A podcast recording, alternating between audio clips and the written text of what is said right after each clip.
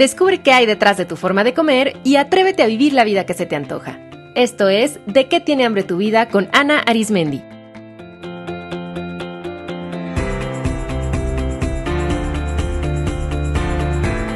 Este es el episodio 154, Mamás Criticonas.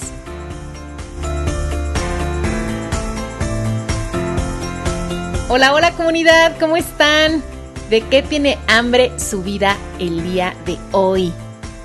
Yo soy Ana Arismendi, especialista en psicología de la alimentación y quiero recordarles que esta es la última llamada para inscribirse a mi taller Escribir para Sanar. Es el último taller de escritura terapéutica que voy a guiar este año y comenzamos exactamente en una semana, el primero de octubre. Escribir para Sanar es un taller 100% online en el que durante 30 días pondrán en práctica ejercicios diferentes de escritura terapéutica para trabajar su relación con la comida, sus miedos, el manejo de emociones, el cambio de creencias, a su crítica interior, el perdón, cómo utilizar el poder del lenguaje para reescribir su historia, cómo manifestar la vida que desean a través de la palabra y muchísimas cosas más. Este taller incluye un diario, un manual con los 30 ejercicios que van a ser explicados para que se quede como un recurso para ustedes para toda la vida, un grupo de apoyo en Facebook y cinco sesiones vivenciales conmigo para ir comentando el trabajo que van haciendo, resolviendo dudas y acompañarlas. Y como si esto fuera poco, además les regalo un ebook que se llama En vez de comer, escribe, que incluye técnicas de escritura terapéutica para ser utilizadas justo en esos momentos donde sienten mucha urgencia por comer. Este taller no se va a volver a repetir, así que aprovechen la oportunidad de integrar estas herramientas a su vida. La información para inscribirse está en de qué tiene hambre tu vida.com diagonal escribir para sanar. El link directo está en las notas de este episodio. Bien, vamos con el programa de hoy. En este episodio les voy a hablar sobre las mamás criticonas. A ver, sean sinceras, ¿ustedes consideran que su mamá es de aquellas especialistas en ver el punto negro, lo que falta, lo que no salió bien? Su mamá hace o hizo, si ya falleció, comentarios incisivos e incluso hirientes sobre su apariencia física, sus conductas o sus relaciones. Desafortunadamente, muchísimas mujeres crecieron y actualmente conviven con madres con una actitud crítica e hiriente que rechazan y no reconocen ni validan a sus hijas. Este episodio está inspirado en mensajes que frecuentemente recibo al respecto y específicamente en cuatro preguntas que me hicieron llegar en Instagram recientemente. Una de ellas es de Angie que dice, ¿cómo superar las críticas maternas respecto al sobrepeso en la niñez? Elizabeth, mi mamá es muy criticona, me da gusto verla, pero siempre termino sintiéndome mal con mi apariencia y comiendo en exceso. Mónica, Ana, ¿cómo han hecho tu mamá y tú para ser tan unidas? Yo no conecto con mi madre, siempre se queja de todo y de todos y parece que todo lo que hago está mal. Selene, mi madre fue muy agresiva conmigo y aunque hace años me alejé de ella y solo la veo en las Navidades, sus comentarios han dejado una huella profunda en mí. Pareciera que a pesar de no tenerla en mi vida, vive dentro y no he sido capaz de eliminar sus comentarios negativos que ahora están en mí. ¿Qué puedo hacer? Bien, pues si ustedes se identifican con estos casos en los que conviven con una mamá que continuamente hace críticas, que continuamente se queja, en este episodio les voy a compartir varias estrategias para hacer frente de una manera asertiva a esta situación. Bueno, para empezar hay que entender que nuestra madre es una figura centralísima en nuestra vida. No nada más porque sin ella pues no estaríamos en este mundo, sino porque el vínculo que entablamos con ella, la calidad de ese vínculo, va a impactar en muchos aspectos de nuestra vida, en nuestra imagen corporal, en la relación que tenemos con la comida, en nuestra vida sexual, en nuestra relación de pareja, en nuestra visión de género, en la maternidad. Por eso es muy importante que todos, y aquí digo todos, hombres y mujeres, absolutamente todos, en nuestra adultez revisemos nuestra relación con nuestra madre, sanemos lo que es necesario sanar, porque solamente de esa manera vamos a poder vivir en paz con nuestro cuerpo, con la comida, vamos a poder gozar de una vida sexual plena y entablar relaciones de pareja que realmente nos satisfagan. También para aquellas que son madres, resolver la relación con la propia madre es muy importante para poder ejercer el estilo de crianza que nosotras decidamos apropiado.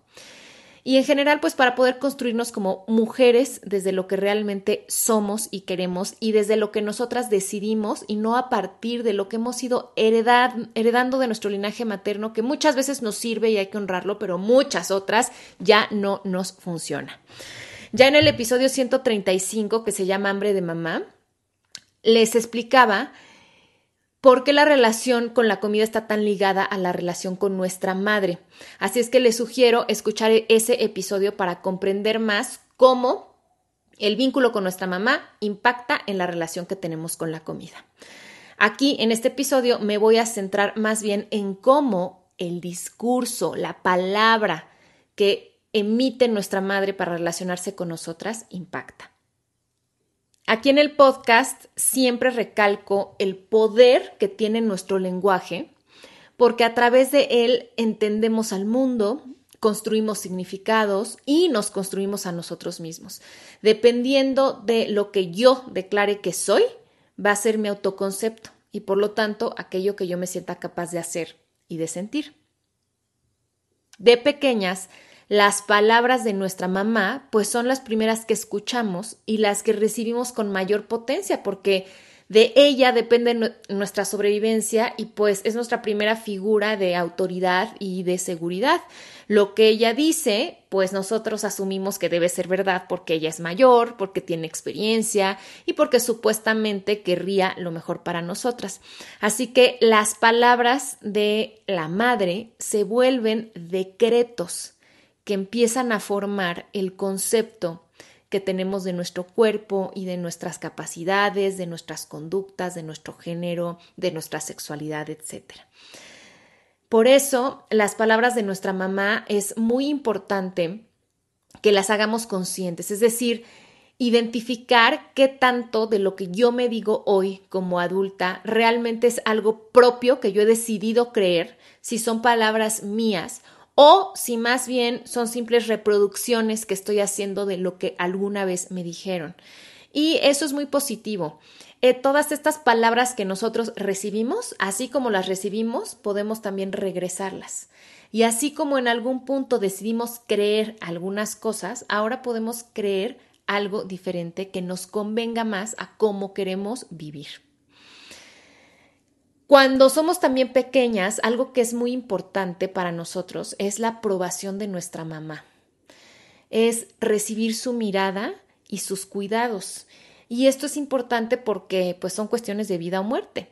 Cuando, cuando somos eh, chiquitos necesitamos que alguien nos voltee a ver y nos cuide y, que, y sentir que lo estamos haciendo bien porque pues de esa manera cubrimos nuestras necesidades y por eso vamos a buscar esa mirada de nuestra madre y esa aprobación la vamos a anhelar a toda costa y vamos a hacer lo necesario para obtenerlas.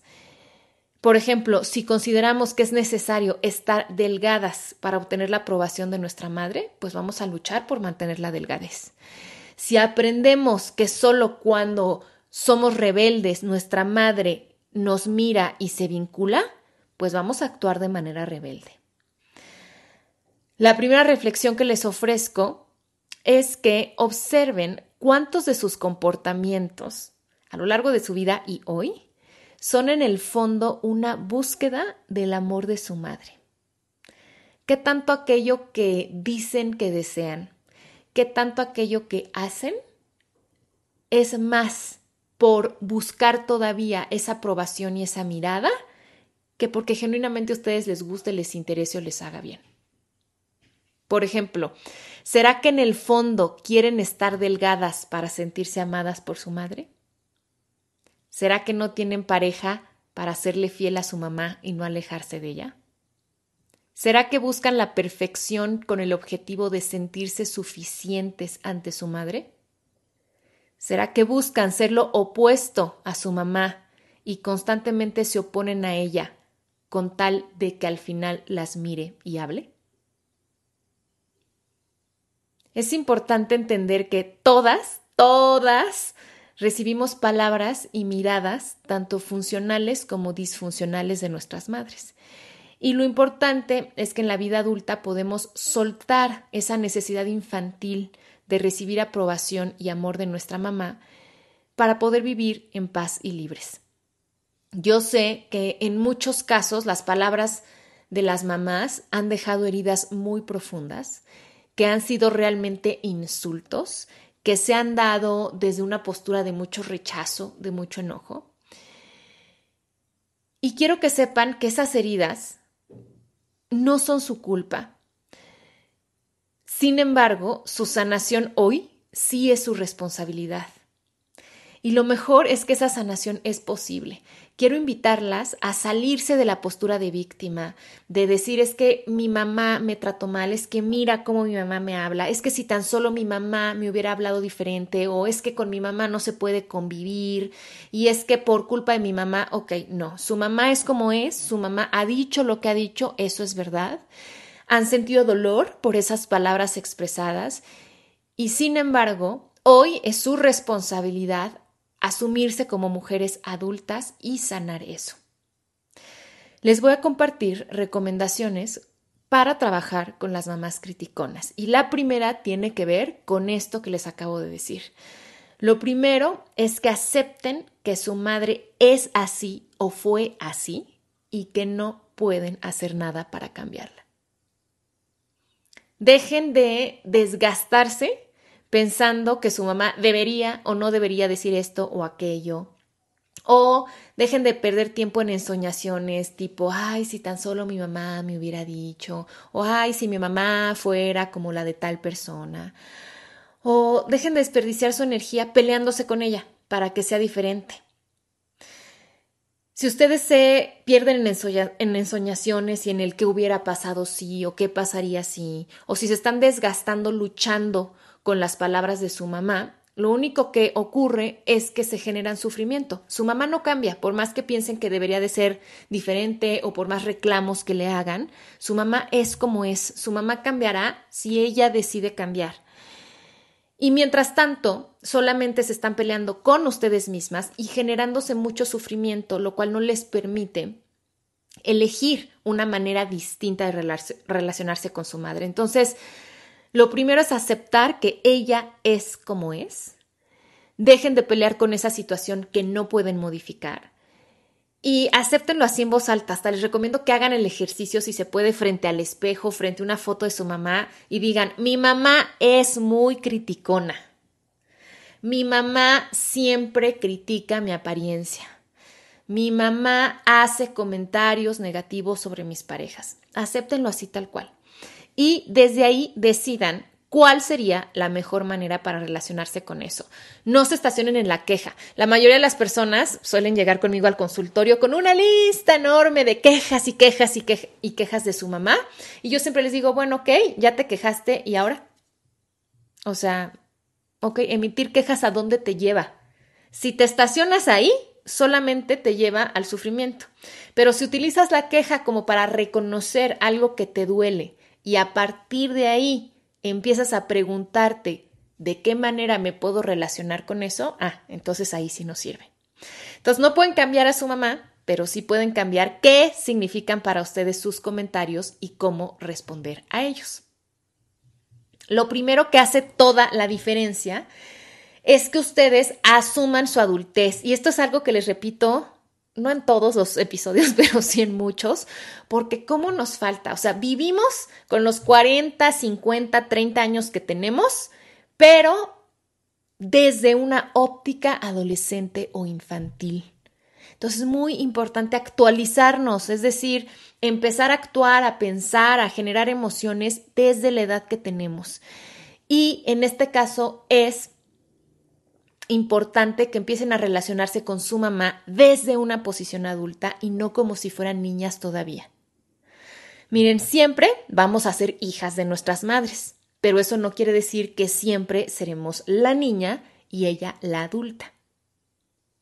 ¿Cuántas de ustedes siguen esperando que su mamá les dé, que su mamá les resuelva, que su mamá las apruebe, que su mamá les diga qué hacer? Incluso muchas mujeres adultas aún necesitan sentir el permiso de su mamá. Y eso tuvo su momento en la infancia, era necesario, pero ahora ya no es funcional. Desde las adultas que hoy son, Ustedes son las únicas responsables de cubrir sus propias necesidades físicas y afectivas. Son las únicas responsables de aprobarse a sí mismas. Son capaces de tomar decisiones y mientras no logren hacer todo esto por ustedes mismas, pues van a seguir dependiendo de alguien más, ya sea de su mamá o si no lo van a trasladar a sus propios hijos o a su jefe o a su pareja. Un buen ejercicio para trabajar este punto consiste en diseñar a su mamá ideal. Este es un muy bonito ejercicio. En una hoja escriban la siguiente frase. Mi mamá ideal y tres puntos. Y describan cómo sería su mamá ideal. Piensen en qué hace, qué dice. Por ejemplo, mi mamá ideal me abraza, me dice que me veo guapa, tiene paciencia al enseñarme a cocinar, me escucha, etc. Cuando hayan terminado la lista describiendo a la mamá de sus sueños, cambien cada frase a primera persona. Por ejemplo, si yo escribí mi mamá ideal me abraza, lo cambio a yo me abrazo. Mi mamá ideal me dice que me veo guapa. Yo me digo que me veo guapa. Mi mamá ideal tiene paciencia al enseñarme a cocinar. Yo me tengo paciencia al aprender a cocinar. ¿Qué tal? Qué sencillo y qué poderoso ejercicio, ¿verdad? Aquello que necesitan de su mamá, se lo pueden dar hoy. Piensen qué tanto aquello que buscan de su madre se lo niegan hoy a ustedes mismas. Ustedes desean que su madre sea cariñosa con ustedes, pero ¿ustedes son cariñosas consigo mismas? Una responsabilidad que hay que asumir en nuestra adultez es convertirnos en nuestras propias madres. En inglés se usa el término self-mothering. O sea, me tengo que convertir en mi propia mamá, algo así como ejercer el automaternaje. Es decir, darme, cuidarme, apapacharme, sonreírme, mirarme, estar para mí, escucharme, ser presencia. Les sugiero mucho que hagan este ejercicio y van a descubrir lo que realmente necesitan. Otra estrategia poderosa para trabajar con las mamás criticonas es resignificar sus comentarios, comprendiendo que sus críticas hablan más de ella que de ustedes. Todo lo que su madre dice habla de sus miedos, habla de su historia, habla de su autoconcepto. Siempre hablamos a partir del proceso en el que nos encontramos. Si una persona está en un proceso de duelo, va a hablar desde el dolor. Si está en un proceso de traición, va a hablar desde la rabia si está en un proceso del perdón, va a hablar desde ahí. Así que piensen en qué proceso tiene que estar su mamá para hablar de esa forma con su propia hija. Sientan compasión, que no quiere decir lástima, sino quiere decir una comprensión empática por los pensamientos y las emociones que deben de vivir dentro de su mamá para que exprese lo que exprese. ¿Qué experiencias habrá tenido que vivir para tener ese discurso? Para hacer esto, les puede servir mucho hacer la siguiente visualización, que además les va a servir para hacer, como yo digo, teflón ante los comentarios ajenos, ¿no? O sea, ¿qué pasa? ¿Por qué nos lastiman los comentarios de los demás? Porque nos los tragamos. O sea, es como si alguien nos da veneno en una charolita y nosotros decidimos comerla. Cualquier persona nos puede ofrecer lo que sea de comer, pero yo decido si me lo como, yo decido si lo introduzco a mi cuerpo. Entonces, lo mismo con los comentarios. Hay que entender que toda persona tiene derecho a opinar o a decir o a hablar, pero yo también tengo derecho, y de hecho yo hasta diría que es mi obligación, decidir que de todos esos comentarios los introyecto, los hago míos, los creo, los reflexiono. Entonces, con todos esos comentarios que son hirientes, ya sabemos que no vamos a cambiar a la persona. La persona los va a seguir diciendo quizá por toda su vida. Lo que sí puedo cambiar es cómo respondo. Y una manera de responder es no comprándolos, no haciéndolos míos, no enganchándome con ellos y entonces tener, como yo digo, la actitud de teflón, que nada se me pegue. Y para que no se les peguen los comentarios críticos e hirientes de su mamá, les puede servir hacer esta visualización. Cuando su madre comience con sus críticas y juicios, ustedes imaginen que ponen frente a ustedes un espejo grande de cuerpo completo. O sea, imaginen que tienen en sus manos un espejo grande, ustedes están detrás de ese espejo, y en ese espejo de cuerpo completo su mamá se refleja. E imaginen que todo lo que ella dice se rebota, se le regresa a través del reflejo hagan este ejercicio y van a ver cómo les ayuda y van a ver también cómo no, no solamente les ayuda a no hacer propios esos comentarios, no tomárselo personal, sino a sentir mucha compasión por su madre.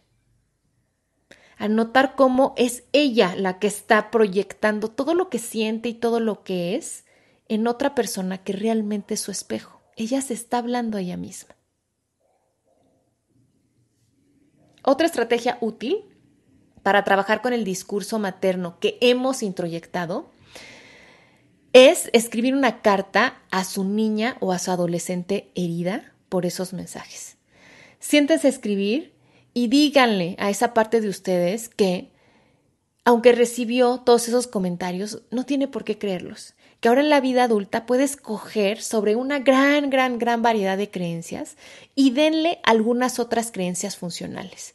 Por ejemplo, si su madre como, como decían estas queridas seguidoras que me escribieron por Instagram, si su madre les ha dicho comentarios hirientes sobre su apariencia física, hoy dense afirmaciones poderosas, como estoy aprendiendo a aceptar a mi cuerpo.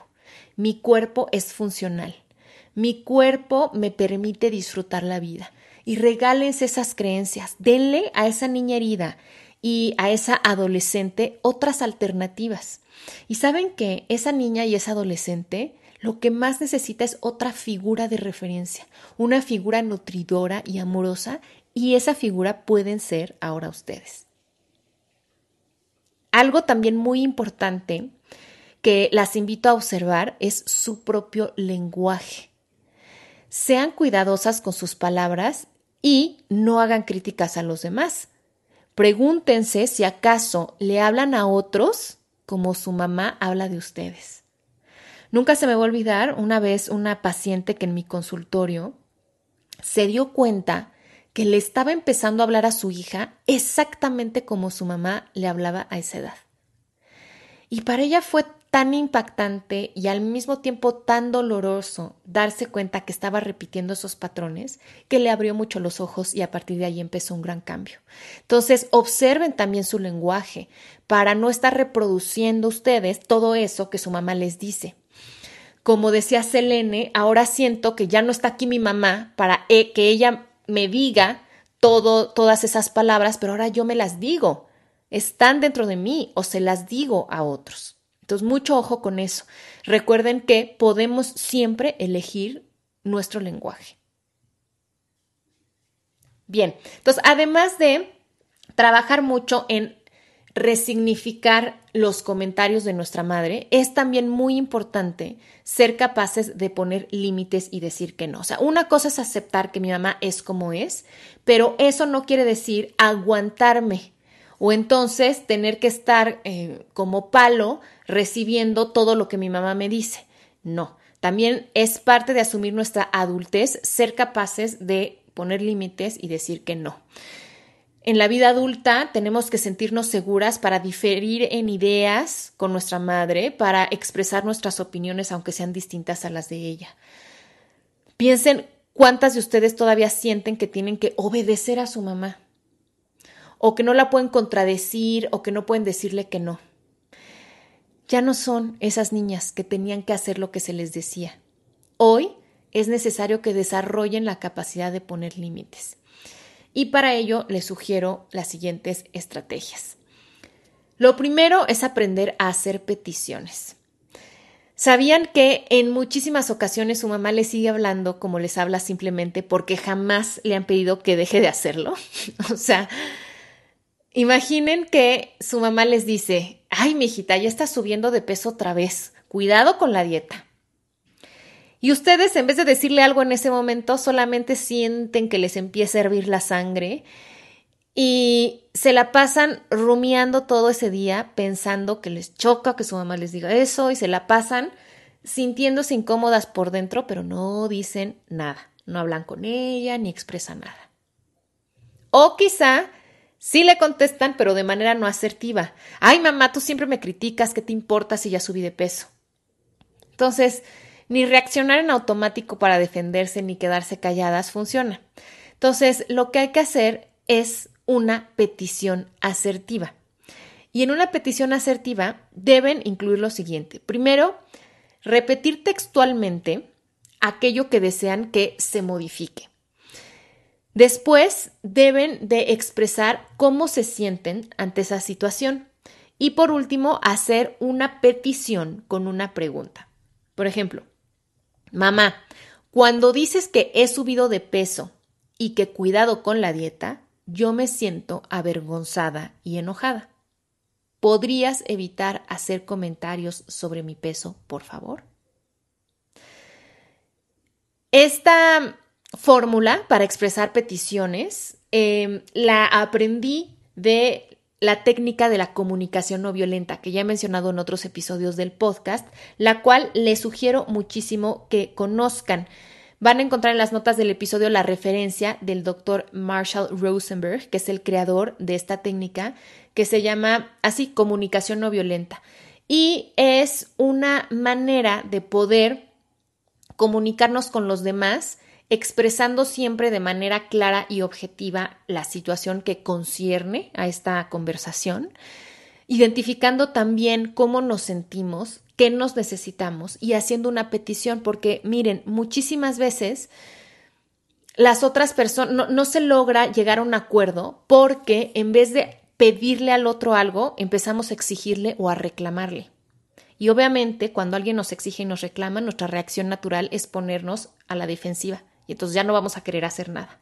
En cambio, cuando yo si hago una petición, lo estoy dejando abierto, respetando el derecho de la persona a hacer y decidir lo que quiera y estoy como abierto a conversar y a negociar. Voy a hacer más adelante un episodio del podcast dedicado a esta técnica porque yo amo y en mi caso ha cambiado mucho la manera en la que yo me comunico en general mis relaciones con mi pareja muchísimo y también he notado grandes cambios en mis alumnos y pacientes al utilizarla. Pero bueno, entonces lo importante aquí es que ustedes le repitan textual lo que ella está diciendo, no le echen de su cosecha, no le sumen ni le resten ni no. A ver, cuando tú dices que he subido de peso y que cuidado con la dieta, ¿cómo se sienten? Yo me siento avergonzada y enojada. Y es muy importante que lo digan desde el yo. Yo me siento, no es tú me haces sentir. No, no, no. Yo me siento con ese comentario avergonzada y enojada. Y después, petición en pregunta. ¿Podrías evitar hacer comentarios sobre mi peso, por favor? Fíjese que me ha tocado en consulta pacientes que, como les decía, vienen con su lista de quejas, ¿no? Entonces están quejando amargamente de lo que les dice su mamá. Y cuando yo les pregunto si alguna vez le han dicho algo, casi siempre me dicen que no. O me dicen, no, ¿cómo crees que le voy a decir eso a mi mamá? Y cuando finalmente expresan con esta manera cómo se sienten con el comentario y hacen una petición, muchísimas mamás reaccionan sorprendentemente bien. O sea, muchas mamás pues no tienen por qué ser adivinas y no tienen por qué saber ustedes cómo se sienten con sus comentarios. Entonces, muchas madres pues no habían hecho consciente el efecto que sus palabras tenían en sus hijas y acceden a la petición. Incluso me han tocado casos donde las mamás se disculpan con las hijas. Mi amor, no sabía que este comentario lo tomabas así o no sabía que tú te sentías así cada vez que yo mencionaba este tema. Discúlpame, no vuelvo a hablar de ese tema o no vuelvo a hablar de ese tema de esa manera. Así es que inténtenlo. Pongan un alto a esos comentarios pidiéndolo de una manera respetuosa y directa. Ahora, claro que están las mamás que les van a contestar cosas como, ay, pero qué exagerada, si lo estoy diciendo por tu bien, o ay, no es para tanto, no hagas drama, ok. Si ese es el caso, si su mamá reacciona así, no se enganchen. O sea, no le sigan ustedes con, ay, mamá, ves, nunca me entiendes, nunca me escuchas. No, porque lo único que va a generar eso es conflicto. Y no den explicaciones ni alarguen la conversación. No, mamá, te lo digo porque yo escuché en un podcast que es importante. No, no, no, no alarguen la conversación y más, bien pasen a la siguiente técnica, que, es esta. Si pedirle a su madre que deje hacer esos comentarios que ustedes les, les molestan o les lastiman no funciona, la siguiente manera de establecer un límite es expresar de manera clara a su madre que si continúa con esos comentarios habrá una consecuencia. Por ejemplo, de ahora en adelante no voy a permitir que me hables de esa manera. Cuando lo hagas, me retiraré de la conversación. Mamá, si sigues hablando así, voy a colgar el teléfono. Mamá, si sigues hablando así, no vuelvo a venir. Y obviamente cumplan lo que están diciendo. O sea, si su mamá sigue hablando de una manera que las lastima o que les falta respeto, cuelguen o váyanse o no vuelvan a ir a la siguiente comida. Y ojo, hagan esto por ustedes, o sea, no esperando darle una lección a su madre ni que ella cambie, ¿no? Así de, ah, para que mi mamá aprenda, ¿no? O, ah, ahora seguramente, ahora sí me va a entender y ya no va a decir esos comentarios. No, recuerden que no podemos cambiar a nadie y tener expectativas de que alguien va a cambiar solo nos genera frustraciones. O sea, hagan esto por ustedes, porque ustedes no se merecen insultos, ni preguntas inapropiadas, ni comentarios hirientes. Esto es, es un acto de autoprotección. Cuando una persona les falta el respeto, lo mejor que pueden hacer es darse respeto ustedes. Y eso se hace alejándose de esa situación, no poniéndose en una situación de peligro o de insultos. Entonces, la próxima vez que hablen o vean a su madre y otra vez venga con la cantaleta, y si ya ustedes probaron pedirle que pare y aún así no para, pónganle este límite y díganselo tal cual con la consecuencia. Mamá, si sigues hablando así, voy a colgar el teléfono. Y si lo sigue haciendo o si ella se empieza a enganchar, cuelguen. Y después, la próxima vez que hablen o vean a su madre, es importante que no mencionen esto, o sea, no hagan de esto un drama. Ustedes sigan la convivencia como siempre, hola mami, ¿cómo estás? etcétera. Y si se vuelve a presentar la situación, nuevamente establezcan un límite y cúmplanlo. Y si nada de esto funciona, pues la tercera estrategia para poner límites es alejarse. Desafortunadamente, en algunos casos lo más sano es cortar la convivencia o reducirla lo más posible. Y aquí quiero decirles a las mujeres que se han alejado de su madre que no están obligadas a convivir con ella, solo porque es su mamá. Si su madre es una persona que en este momento no les hace bien, si ustedes sienten que cada vez que están con su madre se debilitan, si sienten que no pueden manejar la relación con su madre, lo más sano es alejarse, porque la responsabilidad más importante que tienen hoy es con ustedes mismas. Hoy les toca protegerse, hoy les toca cuidarse y hoy les toca darse amor. Y si para lograrlo es necesario alejarse de su madre, pues que así sea. Muy bien, pues confío en que estas estrategias les ayuden a relacionarse con su mamá desde una perspectiva más adulta, que las pongan en práctica cada vez que se enfrenten con este discurso criticón de su mamá.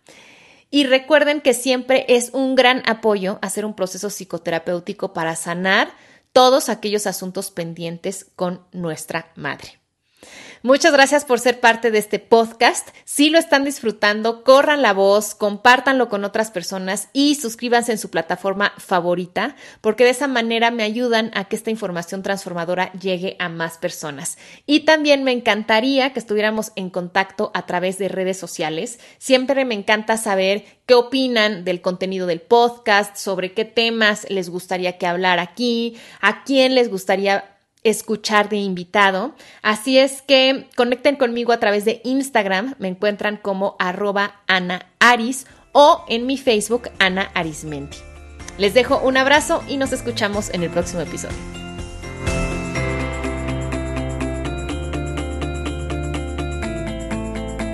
Esto fue De qué tiene hambre tu vida con Ana Arismendi. Para más información visita www.dequetienehambretuvida.com.